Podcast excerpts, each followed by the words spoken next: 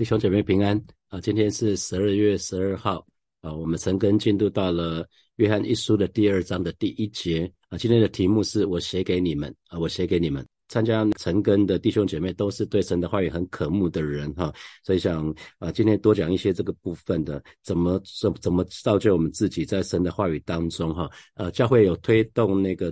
读经哈，那速读圣经的话，每年基本上可以读完一遍，只要啊，只要一天读四章左右，一年就可以读完一遍哈。那明年啊，就是二零二四年教会推动的读经是把有稍微有点有一点调整，就是把诗篇跟箴言上下半年会各读一遍啊，诗诗篇跟箴言等于是啊这两卷书卷会多多读一遍。那主要的原因是啊诗篇。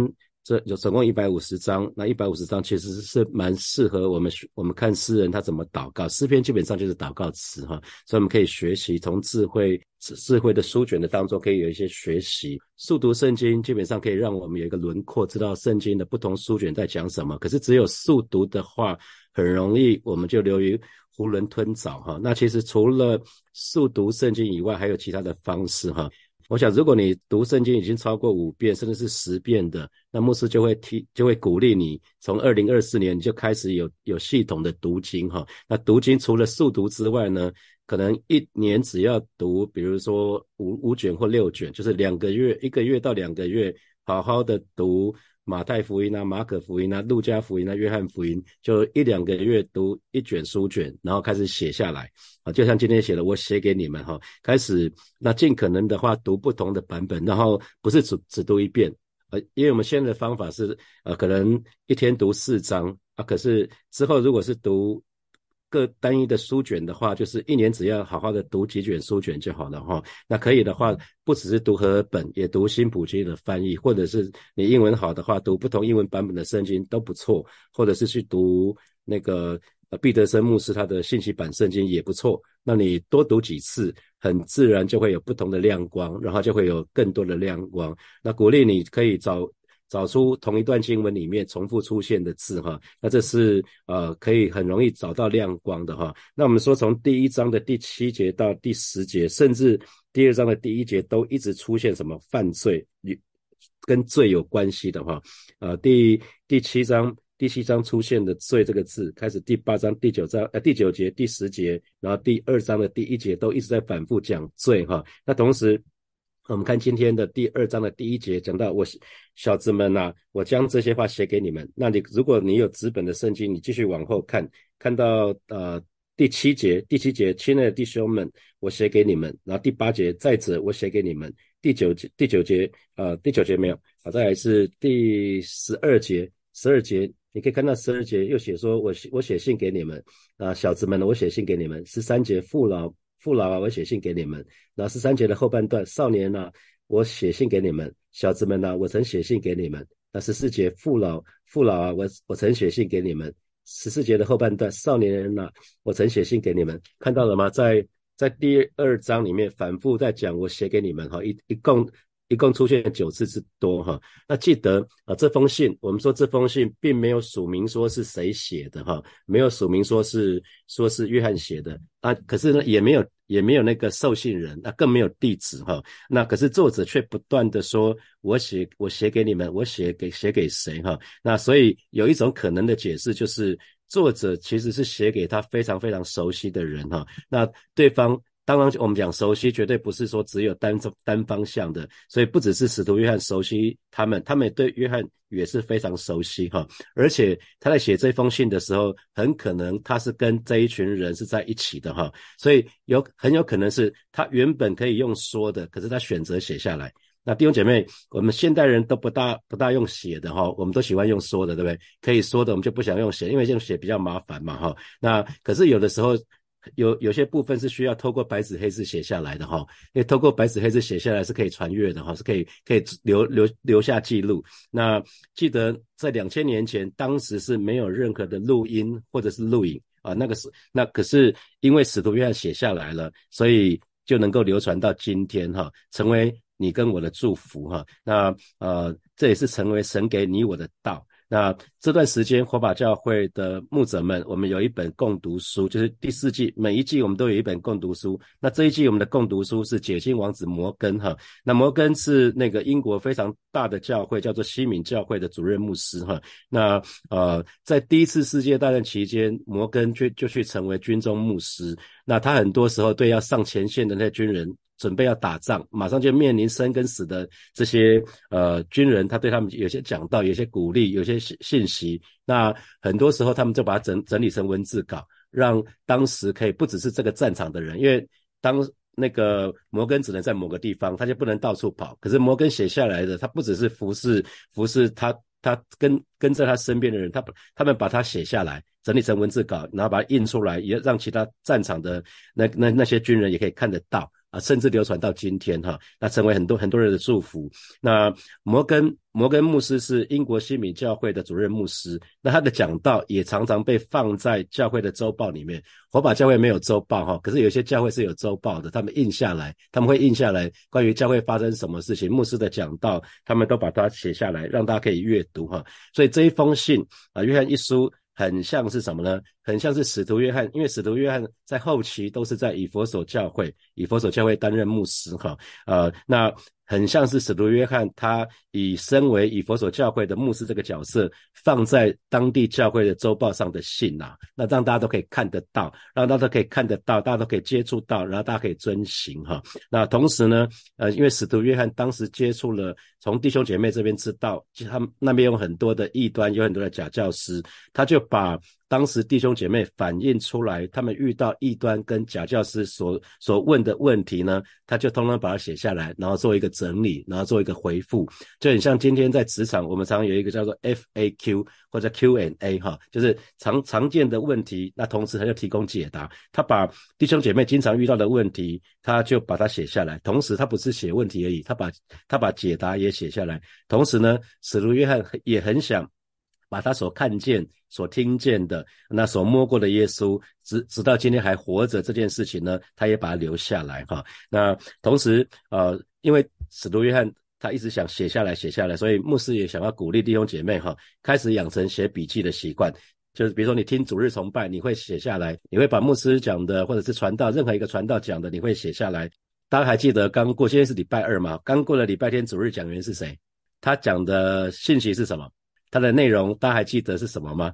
呃，在母会张茂松牧师他最常讲的就是主日崇拜结束之后，因为主日崇拜结束都当时就是有十点一场、十一点一场、十二点一场。那结束之后呢，吃完午餐之后呢，马上就忘记一半哈。然后礼拜天晚上睡觉，那到隔天一起床睡了一觉，然后就全部忘记了。那大家只记得好像哎，好像明节牧师有讲牛排哈，有讲到牛排哈，有有有讲到一些什么路跑啊，有人那个。被被急救这些事情啊，我不知道你还你还记得什么啊？或许全部都全部都忘记了哈。那如果你写下来，你就不容易忘记哈。你说你写下来，那现在是二零二三年的年底了哈，很快就要二二零二四年的开始了。每年过年的时候，过过新历年的时候，我们都会写新年的新愿望嘛哈。我盼望。啊，神的儿女可以开始学习。如果你没有写笔记的习惯的话，啊，牧师鼓励你开始写笔记哈，写笔记，因为写笔记会让你专注的听。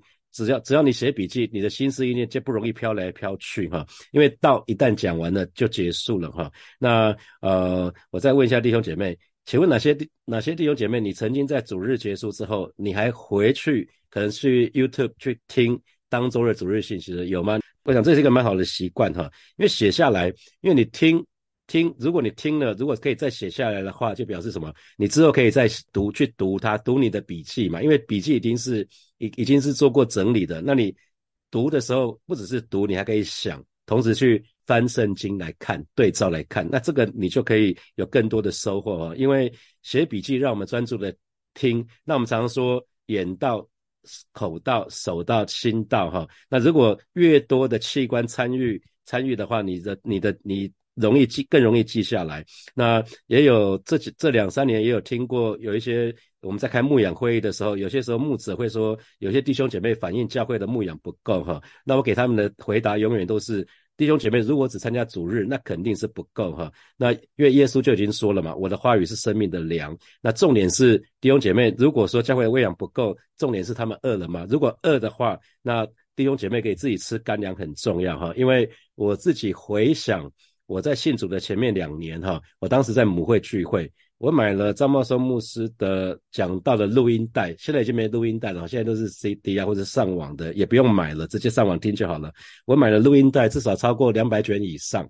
那我每天那时候我在内湖上班，那每天上下班的时间都超过，大概来回都会超过一百分钟，一百分钟。然后我我每个礼拜就固定听三卷录音带，去去跟回来，大家可以听。听一一一卷多哈，然后我就在周周末的时候，我就就开始写下笔记，就把我这是这个礼拜听的三三三个讲到那个大概讲什么，然后就把它写下来，然后我会反复翻，我隔一段时间就会翻一下，隔一段时间就翻一下，这就成为我很大的祝福哈。我有的时候我会边听边听讲到，边就边就是我很同意。很同意的，我就会讲阿门，阿门，就在边听边听讲到边阿门哈。那我想，我就要鼓励弟兄姐妹养成习惯，大量读神的话语啊，在二零二四年可以养成习惯，大量读神的话语，那这个对你一定会有帮助哈。同时鼓励你每个礼拜天你就。在听讲道的时候，就同时写下你的讲道笔记。那回家以后就可以去看你的讲道讲道笔记的摘要。那同时就对照圣经来读哈。那那特别是鼓励你，也可以写下你的 R A A 哈。我想我讲过很多次 R A A 了，R 就是 reflection，就是。反思你的领受，你对这个礼拜的这个主日信息，你的反思是什么？领受是什么？那你的 A 第一个 A 是 application，就是应用。那你这个这个礼拜的听这个这这个礼拜的信息，你可以怎么应用在你现在生命的当中？然后更重要是 action，接下来这个礼拜，接下来这个月会做什么事情啊？所以如果你每一次讲到，每一次听到的时候，你都写下你的 R A A，然后真的照着去做。我相信你生命会很不一样哈，那包括祷告会也是哈，我就鼓励啊弟兄姐妹，不只是不只是听听讲道哈，更更重要是写下笔记，然后你的笔记写下来之后，笔记不是给别人看的，就我绝对不会无聊到。去问问你们说，你们这个礼拜的笔记有写下来吗？给我看一下，我绝对不会这么无聊哈。笔记是给你们自己看的，你们自己看得懂就好了。然后重点是写下笔记之后，之后可以反复看哈。那我们来看约翰一书的一章的第四节，约翰一书的一章的第四节啊。那呃，约翰说，我们将这些话写给你们，使你们的喜乐充足哈。所以第一章第一章的里面就出现了写给你们哈。那弟兄姐妹，你是不是曾经读过任何的信让你很喜乐的？有吗？你收过信让你满心欢喜的？那我不知道是什么样的信哈。或许现在对年轻人来讲，可能是。被录取的通知哈，那种信他可能会很开心哈，或者是有人写一封信是谢谢他的信哈，或者是我曾经在职场里面有人写那种有个客户写个写个那个 recognition letter，就是谢谢我在他们那边做的事情哈，那这些事情都可以让我们很喜乐哈。我记得在呃二零零三年我上了卡内基的课程，那当时有课程的最后面是要写信。是要先想一个，嗯，就是你生命当中最想感恩的人，然后呢，最后那个那个讲师就说，我们可以写信给这个人，就给我给了我们三十分钟吧，写信给这个人，然后他们就把我们的信就收起来了，因为我们提供，呃，他把信封、信信纸都给我们，我们写完之后，他他们他们就把我们信收走了，他们帮会帮我们寄哈。那当时我是写给我的母亲，我的母亲当时是移民到。呃，加拿大的多伦多去哈，那就寄信给他了，就没想到，后来大家还记得我我曾经分享说我的母亲罹患忧郁症的这个这个这个事情嘛哈，就后来我母亲告诉我说，呃呃，当时她的症状就是每一天下午提不起劲的时候呢，她就会很想要有的时候想要结束自己的生命哈，就没想到。呃，我们打完电话没多久，他大概两个礼拜左右，他就收到我寄给他的信哈，其实是那个卡内基寄给他的信了，可是是我写的哈，所以之后每天下午提不起劲的时候呢，他就会看着我写给他的信哈，他就他就他就会觉得说，哎，这个世界原来这个世界是有人在乎他的哈，他是有人爱的，他是被被我被被我在我眼中他是很重要的哈，所以原来。这是神的预备哈，那其实我都不知道，是后来事后他好了以后，他跟我讲了。原来小小一封信可以带来极大的功效哈，所以想想看，如果你能够写一封信，让某个人很喜乐，那是多好的一件事情啊！哈，多美好的一件事情。或许你不用写信，可能是一个 line line 的信息，就可以让人很喜乐，这个是很棒的哈。那同时在约翰一书的第五章的十三节，我们讲到使徒约翰为什么要写约翰一书哈？约翰一书的五章十三节是这么说哈：我我把这些话写给你们信奉上帝儿子之名的人，要叫你们知道自己有永生哈。这是使徒约翰之所以写下这封信的另外一一个原因。就是要让让这个以佛所教会的这些弟兄姐妹呢更有信心，对我们的信仰更有信心，更有把握。或许此时此地有某个弟兄姐妹，他可能正在那种对信仰有一些不确定，对信仰有一些怀疑啊。那这个时候，或许你就可以写写一封信给他。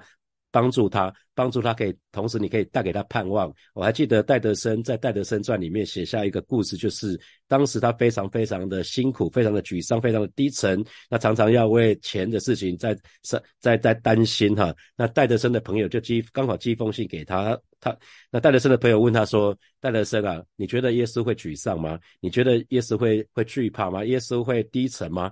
不要忘记，耶稣就在你的里面啊，耶稣就在你的里面。”所以你里面的耶稣是不不沮丧、不低沉、不惧怕的，所以你应该也是可以这样子的哈。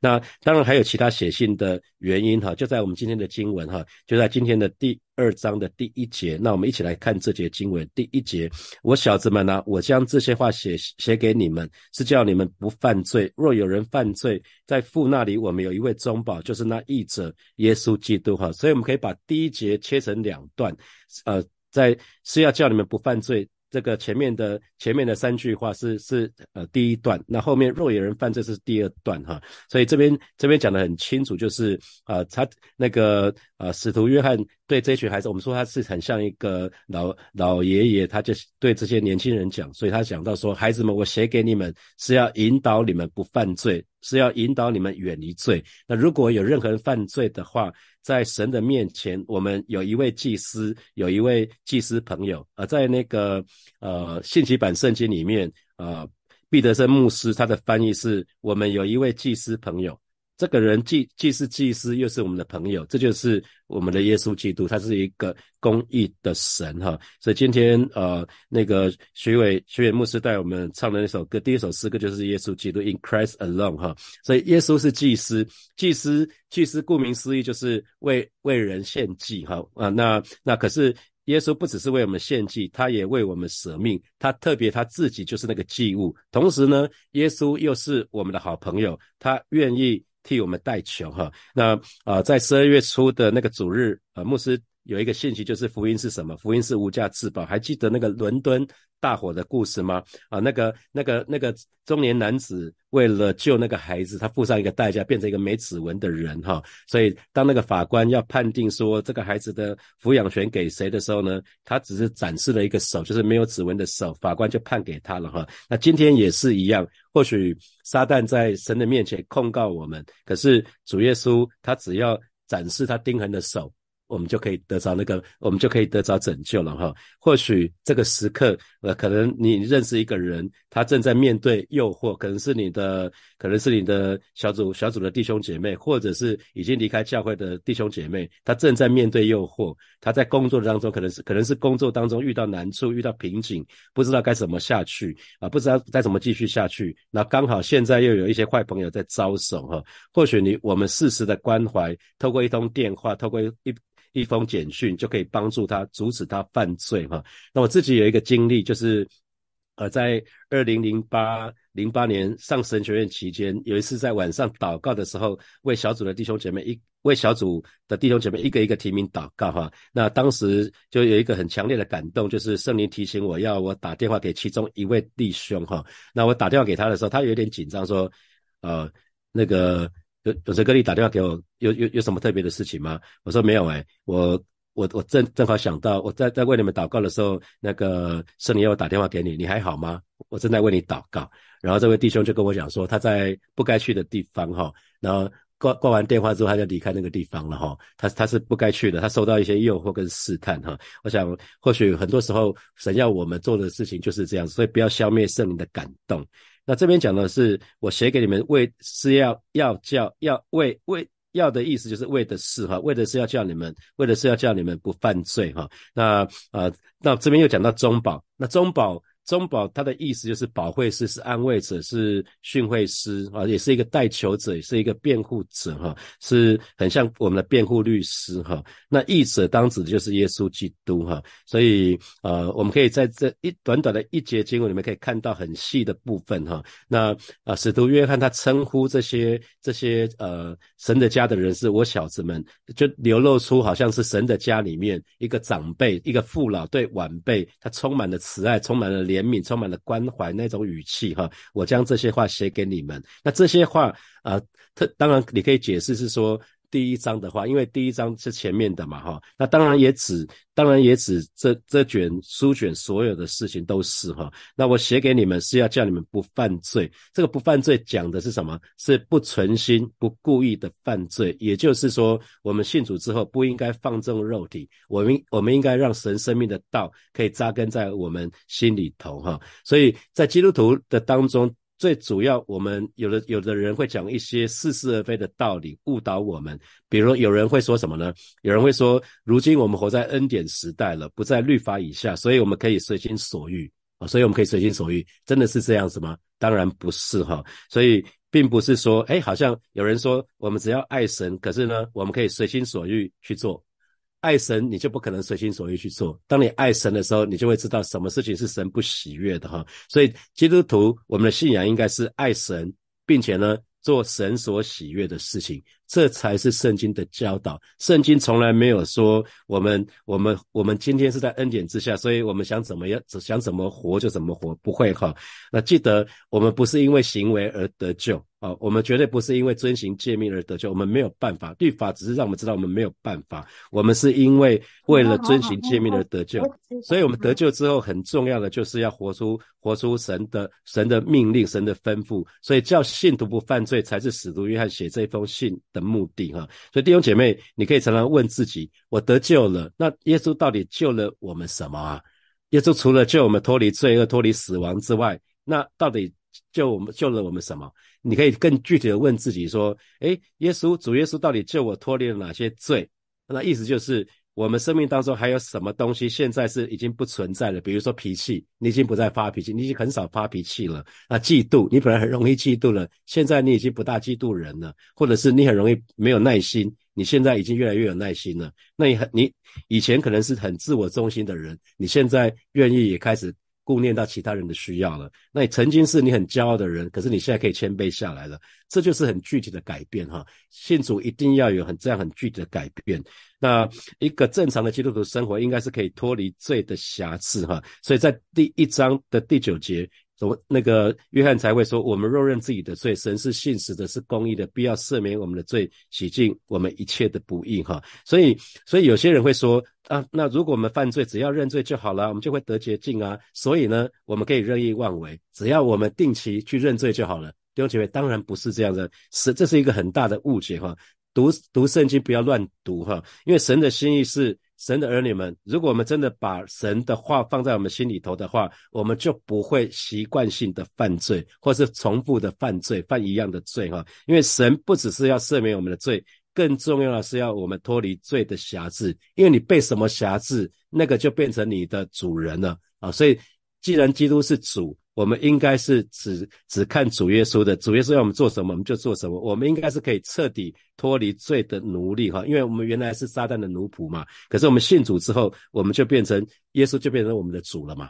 那所以重点就是好很。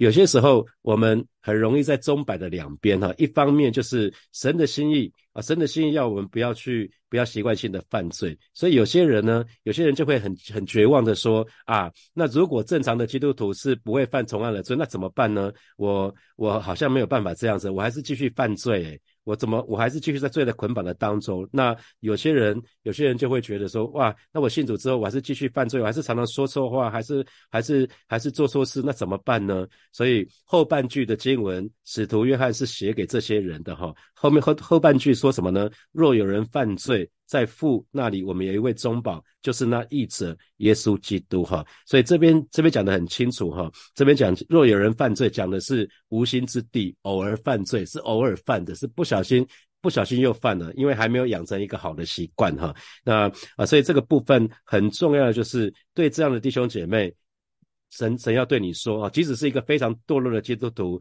永远不要忘记，我们有主耶稣在神的面前替我们祈求啊。这边特别讲说，在父那里，我们有一位中保，就是那义者。耶稣基督，哈，所以我们讲到中保的意思，就是主耶稣就是我们的辩护律师，他为我们的案件提供法律的援助，哈。那为什么称称为义者耶稣基督？因为主耶稣没有任何的罪嘛，他是一个全然圣洁的，可是呢，他却为我们的罪。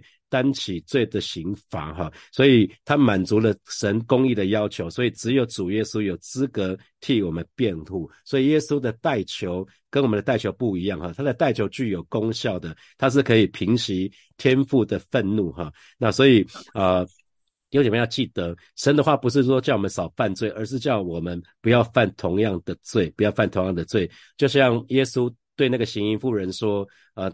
那个我也不定的罪，对，去吧。耶稣不定他罪，可是最后他说，从此不要再犯罪了哈。他说，从此不要再犯淫乱的罪了。这是耶稣对那个行淫妇人说的。因为那群人不是都走了吗？他们把石头都放下，从老到小就一个一个走了哈。那所以神的儿女要很留意哈。我们只不过是人，所以当我们靠着主要离弃罪恶的时候，我们还是有可能会犯罪哈。这个时候我们就要用约翰一书的一章九节。那感谢神，他也为我们的失败。做了一个安排哈，那所以呃。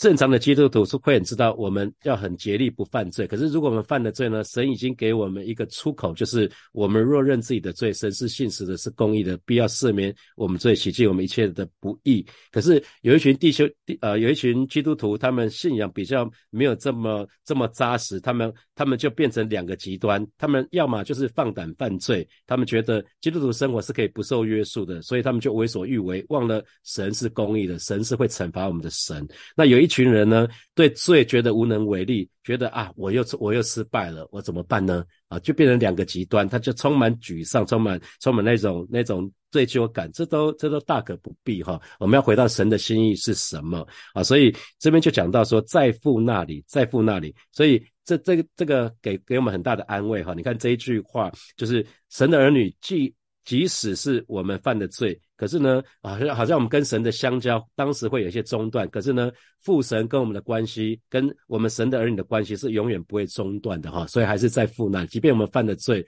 神还是我们的父亲。呃，还记得在路加福音的第五十五章里面讲到浪子回头的故事吗？真的是弟兄姐妹，没有任何的失误能够让我们与神的爱隔绝哈。早期还有实体报纸的时候，三不五时都会看到有人会登报说，我跟谁谁谁断绝父子关系。对不对？特别是有债务问题的，通常会讲到说，从此以后他他所做的事情跟我都没有关系哈。那这个浪子回头故事里面就讲到。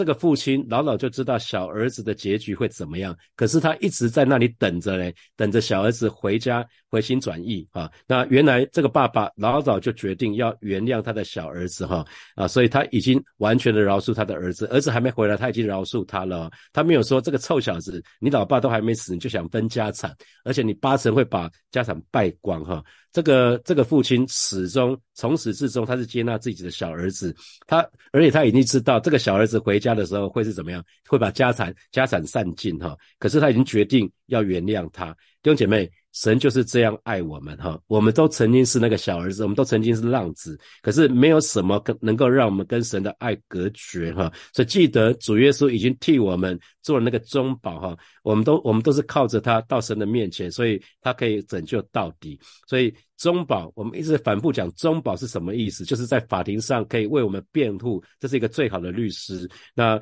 我们的中保律师就是耶稣基督，他是人，他也是神哈，他是那个公义的人，他。是有史以来最公正、最美好的耶稣基督。所以，如果有一天撒旦到神的面前控告我们的时候，或者是有一天我们到神的面前，为着我们做了一些得罪神的事情，垂呃垂垂头丧气的时候，记得在神那里有一个人为我们说话，他就是耶稣基督哈，他是最好的辩护者。你知道，最好的辩护者。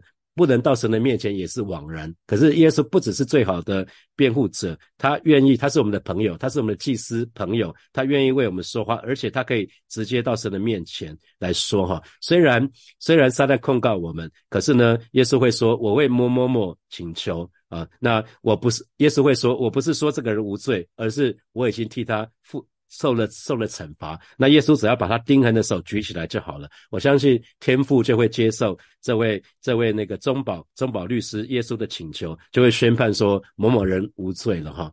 啊，这这是我们的信仰。好，接下来我们有一些时间来来默想从今天的经文衍生出来的题目哈。第一题是。请问你听主日信息的时候有写笔记的习惯吗？那你之后你写下笔记，你还会再看吗？还会再反复思想吗？那你是不是会习惯写下你的 R A A 哈？这边就有 R A A 是什么？你可以想想看，你有没有写下 R A A 啊？如果没有的话，牧师会鼓励你开始写下来哈。好，第二题，基督徒对于犯罪通常会有两种极端。极端不好的反应，其中一个就是任意妄为，另外一种就是无能为力，觉得对罪好像没有办法了。那请问你是不是曾经有其中的任何一种反应？那现在呢？啊，第三题，基督徒有可能因为犯罪而而破坏了我们跟神的相交哈，可是父神跟我们神的儿女的关系却永远不会中断哈。那请问这给你什么提醒？好，六姐妹一起来祷告哈。首先，我们就向神祷告，让我们不只是啊，可以好好的听到，我们愿意开始写笔记哈，我们也开始写笔记，那也写下我们的 R A A 呃，让更让我们可以活出神的话语。弟兄姐妹记得，只有应用出来的真理。才可以让我们得到真正的恩典跟祝福，是可以应应用，只有应用出来的话语，应用出来的真理，才可以让我们得到恩典跟祝福哈。我们就一起开口来祷告，主啊，谢谢你今天早晨，我们再次来到你面前向你来祷告，带领每一个神的儿女，让我们在每一次每一次聚集的时候，我们就好好的听到，而让我们同时也开始学习写笔记，写下每一次的 R A A。带领每一位神的儿女，我们不只是写下 R A A，更让我们可以积极的采取行动啊，让我们可以活出你的话语。主，我们渴望，我们渴望，当我们不断的把那个我们所领受的话语活出来的时候，我们就可以得到恩典，得到祝福。主，谢谢你，主，谢谢你，赞美你。我们要继续来祷告啊。那个毕德森牧师在信息本的圣经，他他说我们有一个祭司朋友哈，这是一个非常非常美的事情。我们就为主耶稣可以成为我们的祭司朋友，我们向。神献上我们的感恩跟赞美，因为这是一个极大的恩典。记得主耶稣不断的在父神的面前为我们代祷，对我们代求，我们就去开口向神来祷告。是吧？谢谢你啊，感谢感谢你，我们有一个有主耶稣成为我们的祭司跟朋友，是吧？这我们要向你献上感恩，这是一个极大的恩典跟祝福。哦，是的，主耶稣，撒旦二者不再能够定罪我们，因为我们有一位中保，我们有一个有一个中保啊，中保的耶稣基督，他不断的为我们代求，而是耶稣已经为我们付上代价，我们罪已经得到赦免了。而是今天早晨带领每一个神的儿女，挪去我们身上那一切定罪的那些罪疚感啊，求主帮助。我们主谢谢你，赞美你。最后我们做一个祷告，我们就像是来祷告，让我们每一个人，我们都可以去勉励灰心的人，我们都可以扶助那个软弱的人，让我们都可以成为他们的帮助。我们这里开口来祷告，主啊恩待每一位神的儿女，让我们说出来的话都是可以造就人的，都可以勉励人的，都可以劝勉人的。主要让我们可以去勉励那些灰心的人，我们也可以去扶助那些软弱的人，不管是透过文字或是透过我们的话语。谢谢主，奉耶稣基督的名祷告。阿门，阿门。我们把掌声归给我们的神，哈利路亚。弟兄姐妹，我们陈恩就要停在这边哦。祝福大家在这个礼拜工作的每一天都经历神的恩惠。然后这个礼拜六跟礼拜日也是我们的圣诞剧，鼓励弟兄姐妹，就是你如果有邀约的话，可以再跟他做确认，然后就鼓励他邀邀请他们可以可以这个礼拜如期的到教会的当中，要为他的心要成为好土来祷告。好，我们就停在这边，我们明天见，拜拜。